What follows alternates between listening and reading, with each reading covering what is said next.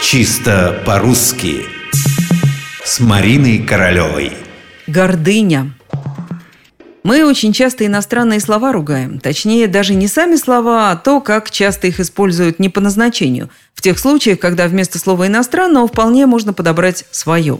Но все это пустяки по сравнению с тем, что многие русские слова, даже самые общеупотребительные, оказываются непонятными для наших соотечественников, даже для журналистов.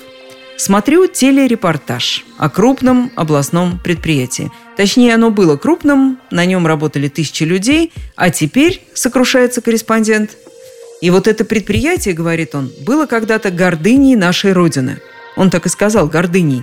Заметьте, он не шутил, не иронизировал, он искренне печалился. Но что он имел в виду? И не хотел ли он сказать нечто иное? Скорее всего, корреспондент, конечно, имел в виду все-таки гордость. Он явно хотел сказать, что предприятие было когда-то гордостью нашей Родины.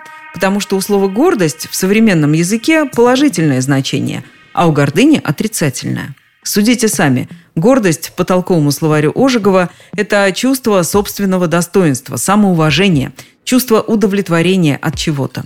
Можно сказать, что студент – гордость института, а завод – гордость города. И лишь в некоторых ситуациях гордость не приветствуется. Что-то он загордился. Из-за гордости своей ни с кем не дружит. Только здесь, пожалуй, гордость похожа на гордыню, потому что гордыня на самом деле – это непомерная гордость.